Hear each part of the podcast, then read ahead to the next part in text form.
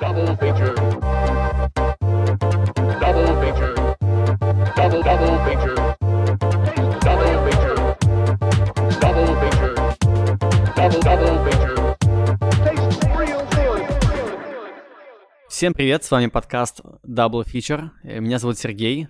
Меня зовут Максим. Здравствуйте. Это пилотный выпуск, поэтому здесь нужно сделать, наверное, парочку важных пояснений. Если вы включили этот подкаст, так как вы слушали наш подкаст с Максимом в другом подкасте, в подкасте Снайперкаст, очень много слова каст на один квадратный метр, то вы уже прекрасно с нами знакомы. Если вы включили этот подкаст впервые, то вот пояснение для вас. Ну, впрочем, пояснение-то, оно для всех будет пояснением. Да, итак, э, новый подкаст Double Feature. Концепт. Два фильма, одна тема. Мы будем обозревать два фильма, которые я и Максим выбрали, на какую-то схожую тему. А, кстати, подожди, мы не, мы не представились. Вот с Максим и Сережа, да? Ты Максим, Да. я Сережа. А зачем им знать Э, ещё давай поясним людям, кто впервые включил, кто мы такие. Давай друг друга представим. Давай, давай. Давай, мой собеседник сегодня э, Сергей Крандеев. Сегодня и всегда. Сегодня и всегда, да. Подкастер, бывший ведущий подкаста Снайперкаст, э, нынешний, настоящем времени ведущий подкаста про... Как он называется? Мы Это мой этом- тайный подкаст. э, ведущий тайного подкаста с секретиками, заведующий библиотеки комиксов и просто классный чувак. Да, спасибо, Максим. Отличное представление. А, Максим, мой крестный сын. Давай я буду, буду тебя так называть. Мне кажется, тебе это весело. Это странно. Ладно, хорошо, вырезаем про крестного сына, а может быть и нет. А, Максим сценарист, комиксист и тоже теперь получается подкастер. Получается, да. Еще Максим ведет мероприятия самые разные. Так что Максим тоже классный парень. Короче, два Да. классных парня обсуждают классное кино. Да. Вот такие наши регалии. Ну ладно, я еще могу накинуть, если вам очень интересно, что я еще искусствовед и тоже немножко актер. Понимаете, мы как бы такие полупрофи. Ну, чуть-чуть, да. Какие у Э, тебя ожидания от этого подкаста? Ну, я не знаю, я надеюсь, что мы будем говорить. Будем говорить. Это самое главное, и мне кажется, ты уже здесь справляешься. Ты уже говоришь. Да. Сегодня как-то стрессово. Первый Стрессово, выпуск да. немножко нервничаю, нервничаю. Я тоже, Максим, давно не было всех этих подкастов. С ноября мы с тобой не записывались, Да. а у нас сейчас уже 2023 год, Да, январь. в прошлом году только. Да, и в этом выпуске, новогоднем практически еще, Да, немножко. да, мы будем с тобой обсуждать два фильма. Из Да, названий уже понятно, наверное, какие. Да, ну, э, в общем-то, концепция же заключается в том, что один из этих фильмов предложил ты, один я. Да. Так что давай ты расскажешь, наверное, про свою заявку, я про свою. Давай. Я предложил на обсуждение фильм «Гром. Трудное детство» по нескольким причинам. Давайте скажу об этом один раз, Мгм. и больше мы к этому возвращаться не будем. Хотя будем, скорее Ну, всего, скорее всего, поскольку по будем. теме это, это действительно актуально. Я снялся в фильме «Гром. Трудное детство». Очень подробно о том, как я попал, о том, как я снимался в этом фильме, э, вы можете прочесть в статье, которая будет прикреплена в ссылке. Либо в сообществе, которое вы обнаружите тоже в ссылках. Мгм. У меня не очень большая роль там, не какая-то главная, но тот коллектив, в котором я был, он достаточно большую сцену занимает. Это жрецы в храме, лысые, в гриме, в тряпках, э, танцующие странные и страшные танцы. Вот я там снимался, в этой сцене, один из 16 этих людей. Мгм. Вот, да и в целом мне хочется поддерживать российские фильмы, которые связаны с комиксами. Комиксы мы все любим. Да и фильм получился, честно говоря, очень, по-моему, классным. Чуть попозже эту мысль я разверну, естественно. Ну, я бы сказал, что не- независимые фильмы поддерживать, потому что Мэр Гром, он же, э, я так, насколько помню, никакого у него нету финансирования государственного или типа того. Слушай, сейчас уже сложно понять, где государственное финансирование, а где нет. Ну, Петрова точно не... э, А вот, кстати, кстати, не факт. Э, По-моему, Серебренников как раз очень часто на грантовые деньги снимал кино. Вот как раз Серебренникова очень много спонсировало государство. Ну, до Как определенного момента. До определенного мо- момента, да. Так вот, почему ты выбрал Петрова в гриппе, Максим? А, Я принес Петрова в гриппе, потому что это хороший фильм, и мне кажется, что он довольно интересно говорит на тему ностальгии и воспоминания о прошлом, и особенно интересно в диалоге с э, Громом. Потому что Гром... Ну, мы, наверное, еще к этому вернемся, но Гром, он такой, типа, более э, ностальгически идеализирующий прошлое, а вот Петрова в гриппе, они как бы противовес немножко этому. Ну да, и они еще охватывают разные периоды временные, Да, так которые при этом и для меня, и для тебя являются детством. Ну, для Мгм. тебя не, э, 90 детством не является, ты еще не родился, да. а для меня являются. Я бы еще отметил, что оба фильма комиксовые. Петров в гриппе тоже свя- связан с комиксами, Связан, да. потому что там главный герой Немного. рисует комиксы, и весь фильм он такой немножечко, ну, кинокомиксовый. Ну, там есть... Ну, Я имею в виду по жанру, по жанру. То есть он там он такой странный, есть какие-то суперсилы, способности, поэтому я бы назвал его комиксовым. если тебе так нравится. А еще они оба новогодние. Но опять же, э, один новогодний по времени действия, да, Петровом гриппе да. происходит там Новый год Там или прям под- важно. под, Новый нов- год. Новогодний фильм. Да, а Гром Трудное детство не очень, конечно, новогодний по Ну, своему мы содержанию. смотрели его все на праздниках. Да, но вышел он 1 января, поэтому номинально он новогодний. Давай перейдем к обсуждению Грома. Гром Трудное детство вышел 1 января на кинопоиске. Фильм производства Bubble Studios по мотивам комиксов Bubble Comics, который является приквелом к фильму Майор Гром Чумной доктор. Вот такая вот незамысловатая и длинная анонсирующая речь. Фильм должен был быть, между прочим, короткометражным, а в итоге вышел полный метр. Ты знаешь, почему вообще этот фильм появился? э, Ну, как бы, для чего он нужен? М, Вселенной Баббл, я имею в виду. Учитывая, что у них первый фильм вышел, вроде бы логично снимать второй, а они оба решили снять приквел. Честно, без понятия. А, Я знаю, потому что я слушал разные подкасты с авторами. Они решили придать объема э, Грому. Мгм. Немножко критиковали персонажа Жизневского в фильме ну, первом, что он как, как бы такой почему-то, ну не злой, но такой ду- дуболом немножечко, да, что он такой прямолинейный, э, такой Капитан Америка, как будто бы. Мгм. И решили добавить объема, показать, почему он стал тем, кем он стал. И вот как раз функция Грома Трудное детство показать контрасты, показать детство Игоря, показать, что он был другим, и показать, что его надломило, почему он стал тем, кем стал. Поясню, да, что мы обсуждаем со спойлерами. Как тебе, Максим, впечатление? Э, Ну, мне скорее понравилось, больше понравилось, чем первый фильм. И я получил определенное удовольствие. Ну, у меня вопрос, наверное, только к концовке. Ну, слушай, я как раз, когда первый раз смотрел его, я смотрел дважды на премьере в Питере и уже потом на кинопоиске, мне показалось, что фильм фильму как будто не хватает немного хронометража. Что вот есть какие-то персонажи, есть одна история, две истории, которые более-менее параллельно и логично развиваются, но какие-то второстепенные линии как будто бы вот очень номинальные. Я, кстати, понял, возможно, в чем у меня проблема появилась с фильмом. Эм, От него появляется ощущение, финал происходит как-то очень быстро и довольно скомканно, и, возможно, когда это было короткометражкой на 40 минут, в целом в темп фильма такой конец вписывался бы. Но из-за того, что начало и середина, скорее всего, именно их и расширяли, а- они довольно длинные, и как у полноценного фильма, концовка по сравнению с ними смотрится какой-то уж, уж очень э, быстрой. Что ты подразумеваешь под концовкой? Финальную сцену в прошлом и вот все сцены, которые... То есть момент, когда маленький Гром приходит домой и начинает пере- перевоплот- ну, взрослеть в взрослого Грома. Или еще раньше. С момента, когда убивают э, вот эту Ану- Анубиса, Мгм. вот с этого момента, по-моему, концовка как-то уже очень стремительно начинает разворачиваться как-то. Как будто бы им вот э, не хватает какой-то внимания к определенным элементам. Не знаю, у тебя не возникло такого ощущения? Тебе нормально концовка У показалась? меня как раз наоборот. э, есть ощущение, что концовка очень проработана, прям качественно проработана. В плане и эмоций, и темпа. Но вот некоторые линии, которые к этой концовке вели, в частности линии Анубиса, они как раз не были показаны в основной части фильма. Не, я вижу, говорю, все как бы и приемы, и подвязки, ну, которые они делают. И в короткометражке, я думаю, эта концовка сработала бы гораздо лучше. Мне просто кажется, что темп фильма э, ломается немножко, потому что концовка явно была продумана изначально, вот, и из-за того, что фильм в целом расширился, и, видимо, у него темп немножко поменялся, у меня концовка, мне она какой-то очень скомканной показалась, как будто бы э, то, что должно было занять 20 минут, произошло за 5. Мгм. Тебя эмоциональная, как бы вот эта часть, да, со- составляющая, не тронула? Тебе не было грустно э, в конце? Не плакал ли ты, когда Нет. Когда Гром-старший уже взял билетики в Диснейленд, уже такие постаревшие, и зарыдал.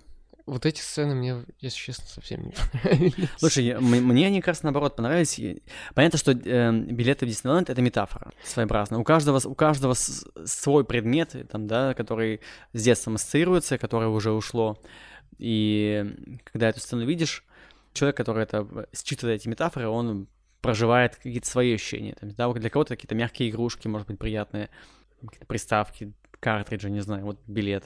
И это вот такая ностальгия, потому что ушло и уже никогда не вернется. По ощущениям, по близким, там, по родителям. Потеря э, отца, да, громом еще как бы дополнительный такой оттенок дает всему этому.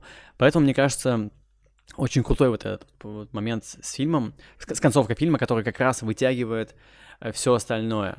То, что чуть ранее, может быть, не очень хорошо работало. Я считаю, что в целом фильм-то хороший.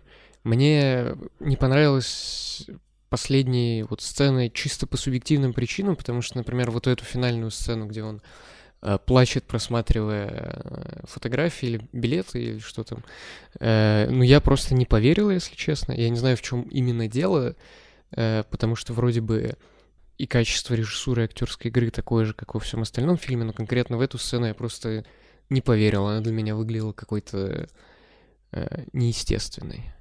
Ну ладно, ладно. Вот. Вообще, э, я что-то наблюдаю периодически в паре э, сообществ в комментариях где-то, что якобы актеры в фильме сильно переигрывают. Я этого не заметил. Не, я заметил, но мне кажется, что это часть э, стиля и мира, который создает фильм. То есть э, он слегка утрированный, как и в целом. Супергерои какой Да, да, да. В рамках этого фильма это смотрится довольно уместно, по-моему.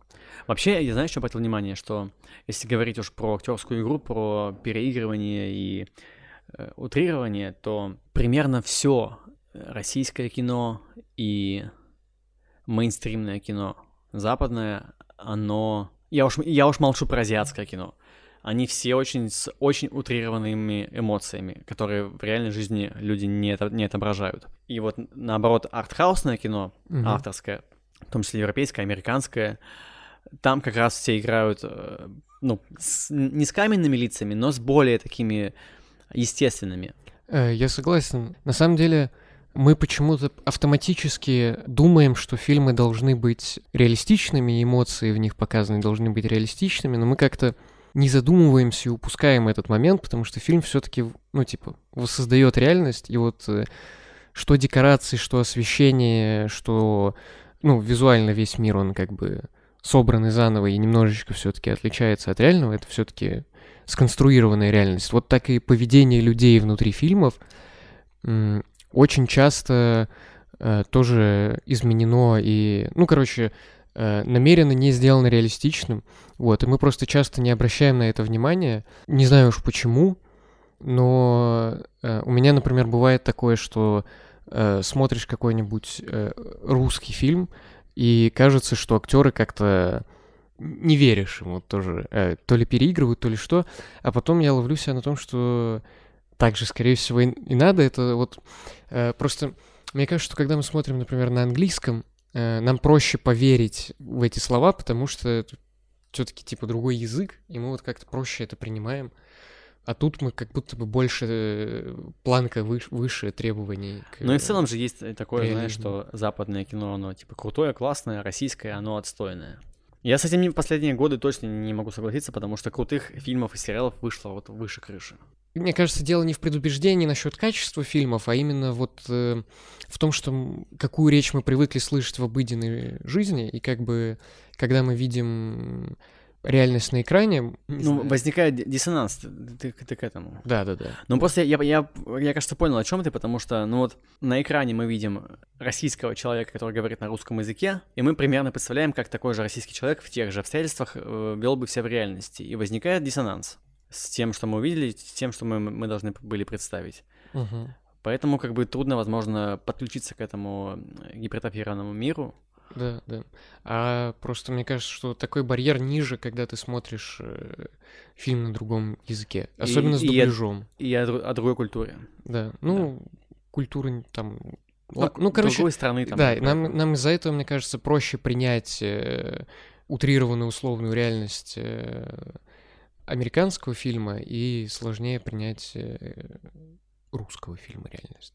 Ну да, Не понимаю, понимаю, о чем ты. А, у тебя фильм «Трудное детство» вызвал ли какие-то ностальгические вообще воспоминания, переживания? Ты смог к этому подключиться? Ну, реальной ностальгии точно нет, потому что я не- застал То есть ты, ты- ты, совсем. э, ничего из атрибутов, которые были показаны в этом фильме, у тебя в детстве уже не было. Нет, наверное, нет. Я бы не сказал даже, что произошло какое-то, как в очень странных делах, когда ты начинаешь ностальгировать по времени, которого не было. Но я не говорю это в минус фильму, все-таки выстроенная реальность мне понравилась, и, ну, все-таки, зная и видев какие-то вещи про 90-е, там, документалки, видео, фотографии, другие фильмы и все такое, я как бы вижу что, что здесь э, докручено, что драматизировано, эстетизировано, И на что отсылается? и на что отсылается, и как бы мне, мне понравилась реальность, которую фильм выстраивает, она выглядит интересно, и мне нравится эта мифологизация. Ну, Ну, то, что, что очень много элементов, да. типа египетской культуры, всяко, всякого такого добавили еще. М. Я, кстати говоря, вот про отсылки, я думал, что я, я единственный эту отсылку заметил, но вчера Олег Трофим, режиссер фильма, выкладывал в сторис к себе, что кто-то тоже это подметил. Там на, на фоне, в сцене, где, ну, в начале фильма, где полицейские общаются между собой, когда просит прощения отец Грома у Прокопенко, там на фоне появляется чувак, выглядящий как Цой, с длинными волосами черными, с гитарой на плече. Вот там он ходит на фоне. Реально? Да. Нифига да. себе, прикольно. Причем он, он достаточно заметный там.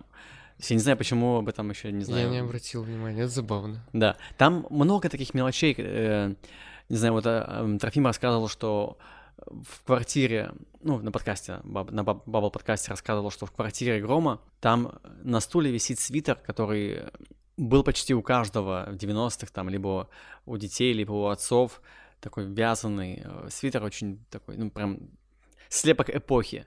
Мгм. Вот, плюс э, м, стакан с э, пакетиками чайными. Да. которые используются по несколько раз. Вот все, все это реально так и было. Ну, не знаю, у кого-то, может, и не было, но э, я это точно застал, если не сам, то среди там своих друзей и знакомых. Мгм. Вот, в этом плане они, конечно, детально проработали эпоху очень хорошо. Да, но при этом, раз у нас сегодня тема э, о воспоминаниях и времени и прошлом, то майор Гром, он же все-таки создает... И жанр фильма это подразумевает. Ну, это, это то, что они делали и в первой части с настоящим временем, они делают и с 90-ми. Это вот такая эстетизация, романтизация времени. Ну, вот такое все, все становится очень киношным, очень привлекательным, очень глянцевым. Не говорю это в минус фильму, э, просто мне было проще подключиться к этим 90-м, чем к э, современному Питеру в первом майоре Громе, потому что там ты все-таки гораздо ярче замечаешь, что это не настоящая реальность, а тут как бы это прошедшее время и проще как-то это принять. А знаешь, слушай, а- а у тебя бы не получилось, наверное, подключиться к современному Питеру, будучи в современном Питере, потому что все вещи, которые исторические, на них надо смотреть немножко отойдя вперед в будущее, чтобы понять. А, Может быть, при пересмотре «Чумного доктора» через там 10 лет, как сейчас люди пересматривают «Железного человека», они очень многие вещи увидят и отметят, потому что они уже, ну не знаю, либо исчезнут, и поэтому будут заметны, когда на, на контрасте, да. Поэтому тут нужно проверку временем. Но я думаю, что здесь, наверное, Ходить. просто пройдет время, и мы перестанем смотреть это как на сегодня и сравнивать это с реальностью, Мгм. и это будет уже что-то, что мы можем, абс- ну, как фильм, э, опять же вопрос, возвращаясь вот к, м, к степени утрированности, вот там актерской игры и всего прочего, реальность фильма вот как раз в целом э, же тоже в громе утрирована, и вот э, из-за того, насколько она утрирована и как мы автоматически, рефлекторно сравниваем ее с реальной реальностью, э, многим людям может быть сложнее к ней подключиться. Короче, надо как будто бы, да, в э, отрыве смотреть эти фильмы, они так и задуманы. Ну, то есть я не считаю это какой-то объективной претензией, даже претензией в целом. Просто фильм воссоздает реальность, и она такая более глянцевая, более киношная, вот, и довольно приятная. Ну, то есть, да, это, это, конечно, не мир, в котором хочется окунуться, где все убивают друг друга э, на каждом шагу, и ни у кого нет денег, но так как какой-то антураж для кино, для событий, это, конечно, реально классный и подходящий мир. А что тебе... Что ты думаешь о главном злодее фильма, Анубисе, который двигает сюжет? И Это- вообще, главный ли злодей Анубис, вот, кстати, между прочим? Ну вот мне кажется, что не- нет, потому что какие мысли вообще могут быть про Анубиса? Ее там типа есть две сцены. Да, две, две, две сцены. Вот при всей моей любви и уважению к э, этому фильму и его команде, особенно актерскому составу, у фильма реально не проработана линия с Анубисом. И я так понял, что они сами это начали понимать, но это, типа, видимо, ну, это, это не было снято изначально, и они добавили немножечко объема э, персонажу, ну, начальница полиции в комиксе, в приквелах. А я бы не сказал, если честно, что для меня это было проблемой. Что у нее мало какого-то да, ну то есть э, я вообще спокойно воспринял это. То есть э, я, я не, не ждал э, глубокой проработки какой-то. И мне кажется, что типа э, с тем объемом задач, который у фильма есть, он типа хорошо справляется. И в целом, Но э, это как персонаж-функция, да. да, ну я честно не смотрел как бы как на что-то большее. Может быть, может быть. А, ну вот, э, немножко-то спойлерну, если для тех, кто не читал комиксы. Персонаж начальницы, я, к сожалению, забыл э, имя персонажа, она прошла афган- афганскую войну, и она всякого навидалась, и поэтому она захотела навести порядки вот своим таким жестким методом, потому что она понимает, что по-другому уже типа никак типа не работает. Но это отголоски того, что она это понимает, так считает, есть и в самом фильме. Но вот немножко дали ей бэкграунда, вот рассказав про ее прошлое, дав ей небольшую Как- предысторию. Как брат. Типа того, да, да, да, да, да, да. А вообще, если говорить еще тоже про злодеев этого фильма, мне кажется, что на самом деле скрытым злодеем этого фильма является персонаж Юрий Смирнов. Это который... С пистолетами. Ну вот мне кажется, что скорее да. Персонаж Анубис все-таки выглядит больше как функция, а вот типа полноценно какой-то э, идеологический противник, это, наверное, вот... Да, э, вот о- отличное сно- слово идеологический. Да. Ну, да. насчет идеологии этого фильма, я просто не знаю. Сейчас, мне кажется, мы уйдем в поле, где я начну критиковать э, фильм за то, что он э, очень поверхностно проходится по всяким социальным, политическим и прочим вопросам. Э, критика, которая к первому фильму была, и к этому, мне кажется, тоже применима. Но я не думаю, что, типа, это то, что стоит делать, потому что фильм прекрасно понимает, что он игнорирует э, все, все, эти, все эти вещи, он намеренно о них умалчивает и не обращает на них внимания, потому что для него интересны другие вещи. Это все-таки не драма э, Кантемира Балагова какого-нибудь. Это типа супергеройский фильм, ему другие вещи важны. Вот, это не, не- в плохом смысле, а просто, что такое есть. С другой стороны, когда ты смотришь фильмы про майора Грома, они пытаются... Они явно смотрят на западные фильмы, которые создают миф из западной ну, жизни в Америке, и пытаются сделать то же самое и сделать вот какой-то миф из жизни в России, используя какие-то вот косметические элементы из э, жизни в России, типа Мгм. протесты, продажные политики, 90-е, развал Советского Союза, но при этом они вот как бы все эти темы вроде бы упоминают, но при этом как бы...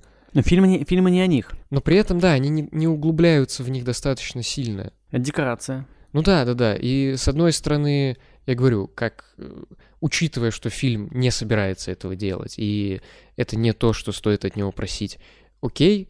Но с другой стороны, все-таки у меня это иногда вызывает э, какие-то вот немножко неприятные ощущения, что типа вы вот про протесты начинаете говорить, ну скажите уже что-нибудь нормально, в смысле, Выберите стул. ну типа того, ну даже не выберите стул, а я говорю, вот они их используют как вот какой-то мифологический элемент, как просто, ну, какую-то деталь косметическую, как, как декорацию, как фон. Ну, слушай, так в многом кино делается, на самом Не-не, деле. я же, я же вначале-то говорю, что это нормально в рамках этого фильма, это то, как он задумывался. Я говорю о том, что Но у меня все-таки вот... Э, ну, есть ощущение, что хочется большего. Ну, да, что вот... Ну, вот, например, если я правильно понимаю твою мысль, это как вот, например, эм, Джокер более глубоко пошел вот в, в социальные темы. Вот, то есть это можно было сделать на фоне, а можно было просто пойти в это максимально. В тему неравенства и так далее. Ну, наверное, да. Ну, это как... Очень сложно это с чем-то сравнить, потому что у меня такие мысли возникают из-за того, что это вроде как про реальность, в которой я живу, и когда я вижу какие-то элементы из нее, но при этом они как бы просто есть, и это, я не знаю, элементы элементов из жизни. Вот, то есть, типа, какие-то Короче, сказал А, говори Б. Ну, Тебе типа хочется такого? Да, да, да. Вот эм, я говорю, я понимаю, что это не, не цель фильма, но все-таки я думаю, что это возникает им, как раз именно из-за того, что вот это про реальность, в которой мы все живем. ты, то есть ты к тому, что если бы они не так э, заигрывали с реальными событиями в фильме, в декорациях к фильму, Мгм. то и спрос с того, чтобы было какое-то высказывание, был бы меньше. Да, ну как будто бы вы либо, либо уж совсем не надо начинать, Мгм. либо уж э, договоритесь что-нибудь. Ну да, я понял тебя. Я Вот. закончу мысль про Юру- Юрия Смирнова. Все-таки, да, Данил Мгм. Воробьев это актер, Юрий Смирнов это персонаж. Я, кстати, видел, э, на самом деле, как я уже просто потом понял, и Данила Воробьева на площадке, и Сергея Марина.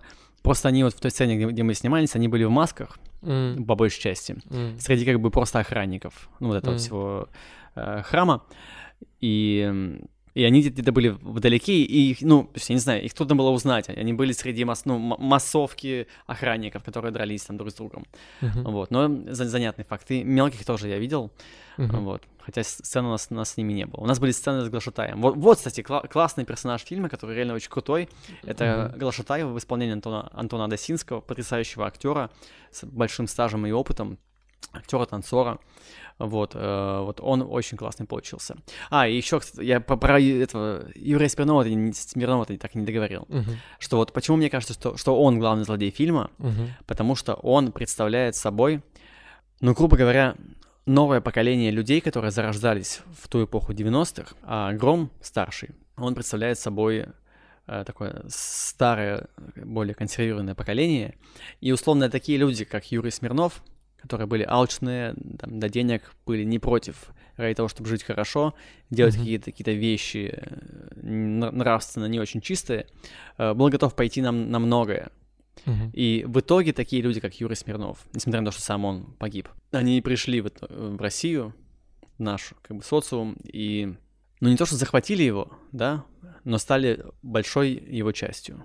Вот, поэтому мне кажется, что он главный злодей этого фильма. Ну вот это, кстати, вот э, возвращаясь вот к тому, что я говорил, наверное, этот фильм и вот в плане того, о чем я говорил, работы с реальностью и элементами из реальности и переплетением их сюжетом лучше работает, чем первый майор Гром. да, да, это правда. бы. Да. Потому что здесь все-таки реальности 90-х и того, что, э, ну вот, э, э, вот этой возникшей, возмо- возникших возможностей, это центральный конфликт фильма. Ну, типа, и, и персонаж вот этот, э, он об этом говорит, и это важно, и это влияет на сюжет. То есть здесь они уже как будто бы э, договаривают. То есть здесь у меня не возникло ощущения, что это... То, что я говорил, это, наверное, скорее к первому фильму Мгм. все-таки, потому вот а приквел, он может быть, опять же, потому что я не жил в 90-е, и если бы я жил, у меня возникли бы такие же претензии, но как будто бы этот фильм действительно использует элементы времени, чтобы что-то сказать о них и о реальности, а не просто как э, декорации. Но потому что уже можно говорить про 90-е. Ну вот как будто да, воз- вот, возможно дело в этом, в том, что да, про 90-е уже можно говорить, а про... А по наше Да. время пока, пока еще лучше осторожничать. Ну, либо нет, это, конечно, это дело, дело каждого. Вообще, да, фильмов про 90-е в последнее время стало очень много. Э, Как я сегодня тебе сказал перед записью, в России 90-е это как в Америке 80-е. Вот, такой вот как бы культ вокруг этого периода. И вот давай перейдем уже, наверное, потихонечку к Петровому гриппе Мгм. и поговорим уже про следующий период, про нулевые. Ну что, Максим, давай поговорим про Петрову гриппе, это фильм, который предложил ты. Да, я Давай, понимаю, вот что- он происходит э, в 2007 году действия Да, этого фильма. Петрова в гриппе, конец, получается, 2007 года, и рассказывает о нескольких предновогодних днях из жизни э, одной семьи. Так, а, что ты делал в 2007 году? ходил в школу, наверное, уже, или еще нет. Я уже заканчивал школу. В 2007 году мне мало лет было, но я тогда уже был Ты не, не застал эмо-эпоху, да? Я ярко не запомнил, нет. Я вот прям вот был в этом. Мне кажется, что э, вот мы это перед записью тоже обсуждали, что я как бы не очень попадаю вот ни в одну из э, ностальгий этих, потому что, ну, в 90-е меня вообще я не родился еще, Мгм. а в нулевые слишком мелкий был, чтобы что-то Ну, запомнить. твоя ностальгия это, наверное, десятая, да? Ну, типа того, да. Будет, когда придёт. ну, я, я вот даже не знаю, как можно десятые охарактеризовать. А вот... Росси- э, Российские десятые, именно российские. Западные еще более-менее понятно. вот что-то будет. Подождем, через, через да. пару лет будем вспоминать. Лет через да. 30 будем, будут выходить фильмы про детство в десятые. Ну нет, даже, мне кажется, пораньше, там через 10-20 Ну, наверняка уже. Итак, давай к фильму вернемся. Петров Да. в гриппе по книге, Алексея Сальникова. да, режиссер. э, Кирилл Серебренников. Серебренников. да. Почему ты этот- выбрал этот фильм? Хм, почему же я его выбрал? Я, я считаю, что, во-первых, там есть о чем поговорить. Ну да, да. В первую очередь, это просто довольно хороший фильм, который, мне кажется, на всех уровнях хорошо работает. Я посмотрел его два раза. Один раз в кино и один раз дома. И я помню, что... Причем сначала я посмотрел дома, потом в кино. Когда я его в первый раз посмотрел дома, я посмотрел его просто как неплохой фильм, но в кинотеатре это был прямо какой-то эмоциональный experience довольно сильный для меня. И я помню, что я ходил на него с товарищем, и абсолютно опустошенные и э, очень грустные с него вышли. Это Ск- прям... Скажи, пожалуйста, я правильно понимаю, что... Извини, что перебил. Я правильно понимаю, что идеей фильма Петрова в гриппе в том числе было то, чтобы ввести зрителя в состояние, похожее на гриппозное. Бред, хаос, Думаю, непонимание. Ну, думаю, да, да. Ну, какого-то вот меш... мешанины. Ну да, да, да, гол- головокружение. Трипа. Ну, или так, да. А, чем тебе запомнился этот фильм так больше всего? Если честно, много чем. Расскажи, расскажи. Эм, Вдруг кто-то окей. не видел его сейчас. Окей. Продадим, эм, продадим фильм заодно. Наверное, вот в первую очередь э, эмоциональное какое-то ощущение от фильма.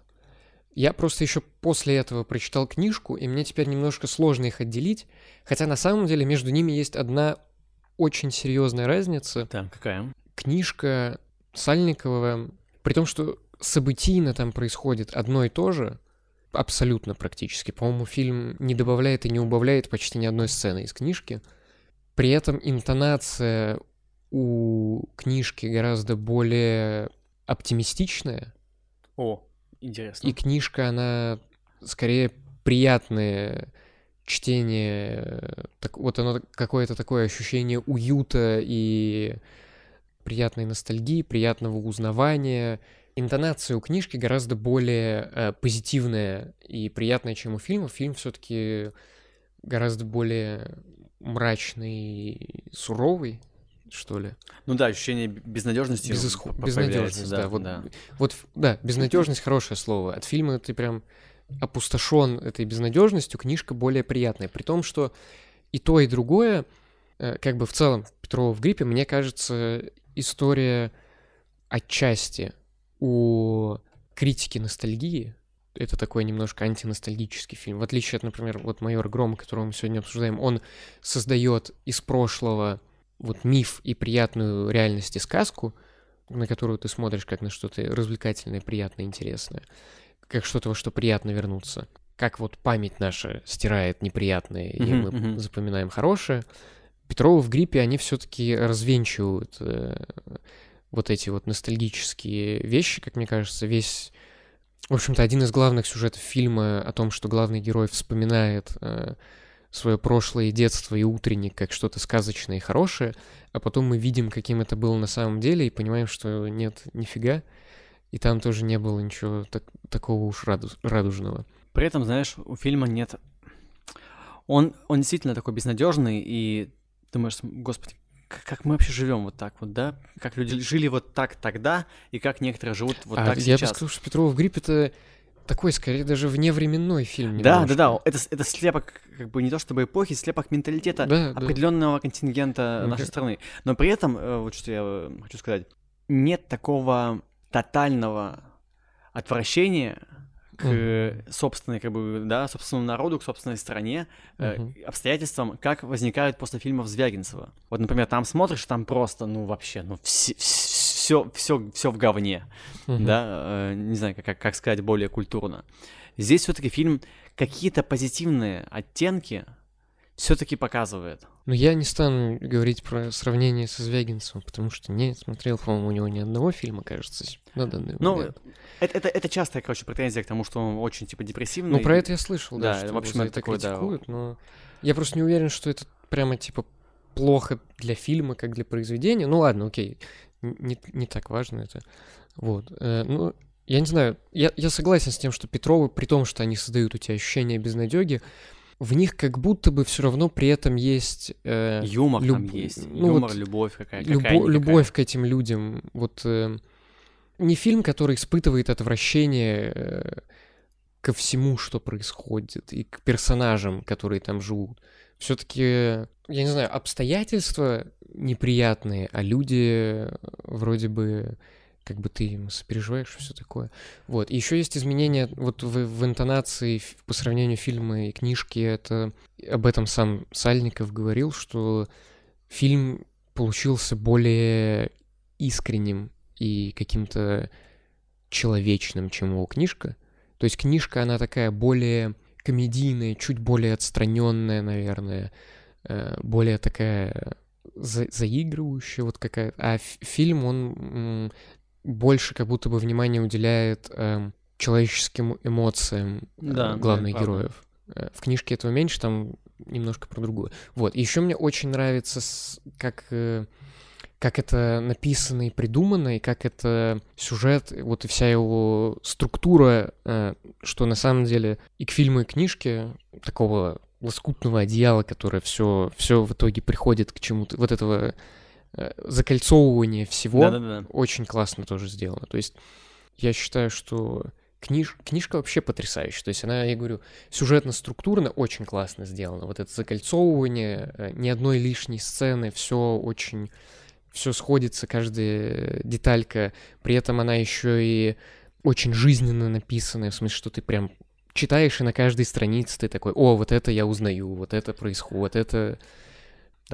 Но вот фильм при этом э, как будто бы дает больше поля для интерпретации. И вообще он весь такой Да, сю- фильм более- сюрреалистичный, весь фильм, такой загадочный, Фильм, вот э, я, я бы сказал- метафоричный даже. Да, эм, мне кажется, книжка как бы на довольно определенную э, тему, и там, в принципе, четко понятно, о чем это и что к чему.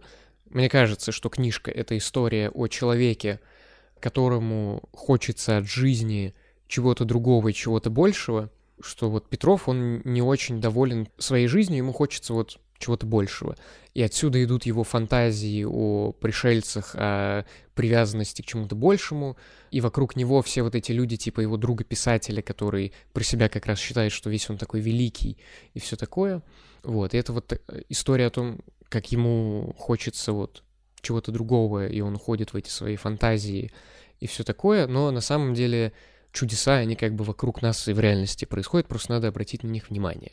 Вот. И книжка скорее об этом, а фильм, он как-то размывает вот это ощущение четкого, четкой И мысли. чу- чудес там как будто бы нету. Там, вот, кстати, что самое забавное и, наверное, ключевое изменение, в книжке момент э, с тем, что чувак просыпается, чувак восстает из мертвых, это как раз то чудо, которое Петров видит в конце, и которое Дает ему какую-то веру. да-да-да, вот, э, ну, он всю историю Петров вспоминает чудо, которое произошло с ним в детстве, и страдает э, из-за того, что его не происходит с ним сейчас. И вот книжка ему как бы подводит нас к тому, что вот просто посмотри, чудо, чудеса не вокруг тебя. И эт- этим чудом отчасти и является воскрешение этого чувака. А фильм показывает это воскрешение как, наоборот, э, как будто это вот то, что он возвращается в этот троллейбус, э, и вот это все какой-то, на- наоборот, бе- без- безысходности, что невозможно сбежать, создает Ну да, да. ощущение. Чистилище. Да, да, Такое. да. То есть какой-то это вот лимп. Мне еще, знаешь, э, мне показалось, что в фильме есть как будто бы загадки, которые должен решить сам зритель, и причем каждый для себя.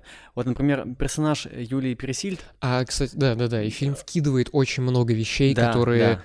Их нету в книжке, и он вкидывает их, вот они тебя путают как будто бы намеренно. Вот, и одна из таких вещей, которая мне показалась, что там есть, это вот персонаж Юли Пересильд, она же вот Снегурочка, да, живет во всем этом мире, впитывает в себя весь этот ужас происходящего, безнадегу, потом такая говорит, что я, все, с меня хватит, я уезжаю из этой страны. И якобы улетает э, в Австралию, Ну там, если не ошибаюсь. там не совсем так, по-моему. В смысловом плане примерно так. То есть она как бы достигает точки кипения какой-то и решает, что все, типа, я больше здесь жить не буду. Мгм. Но там так показаны сцены и некоторые переходы между ними. И некоторые, опять же, визуальные акценты. Что есть ощущение, что никуда она на самом деле не уехала, осталась в этом городе, в этом лимбе, и стала той самой кондукторшей, которой почему-то уделяется достаточно много внимания в фильме, хотя никаких сюжетных э, происшествий с ней не происходит. То есть она как бы заметная декорация, и ну, по законам кино, да, ничего просто так не, не делается в фильмах обычно. Мгм. И вот у меня есть ощущение, что вот эти ниточки пересекаются вот таким образом, что никуда она не уехала, ну, по крайней мере, далеко и надолго, Мгм. а вернулась сюда, либо ос- так и осталась здесь, и стала просто кондукторшей троллейбуса. Ну вот это, кстати, тоже интересный момент, потому что книжка как бы заканчивается вот этой вот э, линией про прошлое и Снегурочку, вот этим флешбеком. И она как бы заканчивается на том, что она решает сделать аборт. И вроде бы все довольно плохо, но это такое как бы... Если перечитать, то мы понимаем, что это скрытый как бы не такой плохой финал, что вот нам рассказывают, что она уехала и все такое, но я согласен, что при просмотре фильма у меня тоже вот есть ощущение, что ни- на самом деле она никуда не уехала. Не уверен, что кондукторши. Там есть вот эта деталь с ее свитером, на котором явный акцент делают весь фильм. И там есть сцена, где в библиотеке коллега Чулпан Хаматовой, что ее коллега вяжет э, свитер такой же, как у Снегурочки во флешбеке. Мо- может быть, это она, может быть, это на это намек. Я не знаю. Не стану подписываться под версией про кондукторшу, вот, но у меня тоже есть ощущение, что она Короче, прикольные пасхалки раскиданы по фильму, вот. о Да, да, чём да, речь. там очень много внимания к деталям. И это и в книжке, и в фильме, но как будто бы в книжке они у тебя складываются в четкую картину, а фильм как будто бы Хаотичный. вводит в заблуждение тебя наоборот. И ты на ней эти внима- штуки все внимание обращаешь, и как будто бы еще сильнее путаешься. Ну, мне кажется, что это не какой-то косяк, да. Не-не, я не говорю- не Это говорю на- про косяк, я намеренный говорю, такой, типа, как, жанр, э, такая да-да-да. стилистика, такой комикс-артхаус. Да, я не говорю ни в коем случае как про негативную часть. И вот эти странные... Кстати, стоит упомянуть, что фильм снят потрясающе просто. Очень красиво, очень изобретательно. Он взял в Каннах приз за операторскую работу. Да, да, там очень круто сделано. Очень кру- круто все эти проходки 17-минутные, все эти переодевания персонажей в одном кадре, э, вот эти все классные очень вещи. Ну и вообще он очень изобретательно подходит чуть ли не к каждому кадру, и к каждой сцене есть какое-то интересное визуальное формальное решение. Типа там есть совсем странные решения, которые я не очень понимаю, к чему. Типа, например, э, там есть сцена, когда Снегурочка во флешбеке идет к э, Игорю, его, по-моему, зовут, учить его английскому, и там показан кадр, как она идет, и он сделан ку- кукольным. М. То есть все, кроме героини в кадре, кукольное, и дома, и все вокруг. Хотя вот сейчас я вспомнил, что фильм заканчивается на том, что Петров смотрит на кукольную модель своего дома. Там же вот этот последний кадр после флешбека мы снова возвращаемся в настоящее, где Петров, где мы видим их квартиру, и тут э, как бы Петров на нее смотрит снаружи, он как бы такой великан, который смотрит на вот эту вот модель их их квартиры. Может быть, это как-то с этим надо соединить и что-то понять, может быть, нет. Короче, фильм надо пересматривать и пересматривать. Да, ну там явно очень много всего. Короче, да. большое русское кино, фильм «Петровы в гриппе». Ну вот, я не знаю, я уже его, кажется, где-то рекомендовал даже, и, по-моему, пост писал какой-то, или собирался написать. И, ну, обязательно надо посмотреть. Да, Максим? Да, я тоже так считаю. Не, я, я думаю, что Петрова в гриппе, при том, что это, честно, тяжелый, мне кажется, все-таки эмоциональный да. опыт и тяжелый весьма фильм. Очень стоящий, очень классная, как, как минимум, эстетически очень классная работа. И я не знаю, мне кажется, что она говорит о важных вещах, о которых нам стоит задумываться Это правда. о том, как мы Правда. воспринимаем прошлое, как мы о нем вспоминаем. Потому что вот я говорю, фильм как будто бы смещает э, акцент вот именно на обсуждение воспоминаний и прошлого, чем, чем то, что о чем говорит книжка. Вот и все, вот это вот ощущение бесконечного цикла всего происходящего и того, что из этого нельзя выбраться, и вот этого всего. Блин, вот реально это сложный фильм на самом деле, потому что он сложнее, чем книжка в этом плане, потому что он Ну да, больше, да. больше слоев добавляет, больше И такое редко бывает, между прочим. Вот именно Да. как вот в киноискусстве обычно оно достаточно линейное в среднем. А Да. книги, они как раз более объемные. Здесь они наоборот. Ну, я не говорю это в негативном Конечно, ключе, по конечно. отношению к книжке уж точно. Я считаю, что она потрясающая, и всем стоит ее прочитать. Просто это разница в произведениях и Да, вот да, в да. целях, которые они себе ставят. В выбранных э, формах для рассказа истории. Да, да, да. Максим, вот если так сравнивать, да, а, раз уж мы оба фильма обсудили, твое детство, трудное или нетрудное, больше было похоже на фильм «Гром. Трудное детство» или на «Петрова в гриппе»? На Петрова в гриппе точно. Мое настоящее похоже на Петрова в гриппе. Ну, в смысле, Петрова в гриппе я прям смотрю, я такой, о, вот это типа... Слушай, у меня, скорее всего, тоже, честно говоря. И не потому что эпоха, да, где я уже был более сознательным, я все-таки 90-е застал, я 92 года рождения, я вот прожил 98 лет. Я как какие-то вещи помню, э, и все эти разборки, и МММ, и вот время возможностей, это Мгм. все, все было это. Но вот мне просто кажется, что вот реалистичный слепок эпохи получился больше в Петровых в да, гриппе. да. Но там прям вот эти моменты, когда ты именно вот этого узнавания, их очень много. Да, да. Ну что ж, Максим, поздравляю э, вас и нас с первым подкастом. Да, немножко все таки скомкано получилось. Ну, просто, ну, там э, На монтаже блин. поправим. На монтаже поправим, если что, первый блин комом, ничего Да. страшного. А знаешь что? Давай попросим людей, чтобы они в комментариях нам написали фидбэк, во-первых, на этот выпуск. Да. А, может, что-то нам стоит поправить, вот, что-то больше обсуждать, какие-то э, детали, элементы. Мгм. Ам, и в целом, напишите, какие фильмы вы бы хотели, чтобы мы тоже посмотрели и обсудили. Или на какие, Или на на какие какую темы, тему да. мы- Ведь этот подкаст Double подобрать. Feature — это два фильма и одна тема. Да. Вот такая у нас незамысловатая, хотя, может быть, как раз замысловатая концепция. Да. Ну что ж, э, спасибо большое, Матей Максим, за эту беседу. Тебе Ну спасибо. Да, бьем тарелки с началом, так скажем, Да. нового подкаст пути. Да. Э, Спасибо всем, кто нас послушал. Э, Оставляйте комментарии, фидбэки там, где вы нас включили. Подписывайтесь на этот э, подкаст. Да, он теперь новый, ему нужны ваши, ваши реакции, ваши подписки. Теперь он будет выходить вот там, где вы его смотрите на аудиоплатформах. Ну и до новых встреч. Как часто мы будем вид- видеться, Максим? Мы пока не Я решили. знаю. М- Может, раз в неделю? Не, раз в неделю. Два я, раза? в- Я Ой, устану, господи. устану Э, монтировать. Раз в две неделю. недели? А, давай пока, пока твоя Да, раз в посмотрим. месяц. Раз, в месяц. месяц? Ну, посмотрим, себе. посмотрим. Это весьма интересно. Посмо- мы, мы посмотрим, мы пока не обещаем никакую регулярность, э, но постараемся выходить раз в месяц. Ну, в общем, да, мы постараемся лучше, ну, Мы пос- постараемся быть лучше. постараемся быть лучше с каждым выпуском. Вот. Вот. Ну, спасибо вам, что послушали. Э, Да. Приходите к нам еще за свежими обсуждениями разных фильмов. Да. Ну что ж, Вот. все, всем пока. Услышимся с вами вновь. Пока.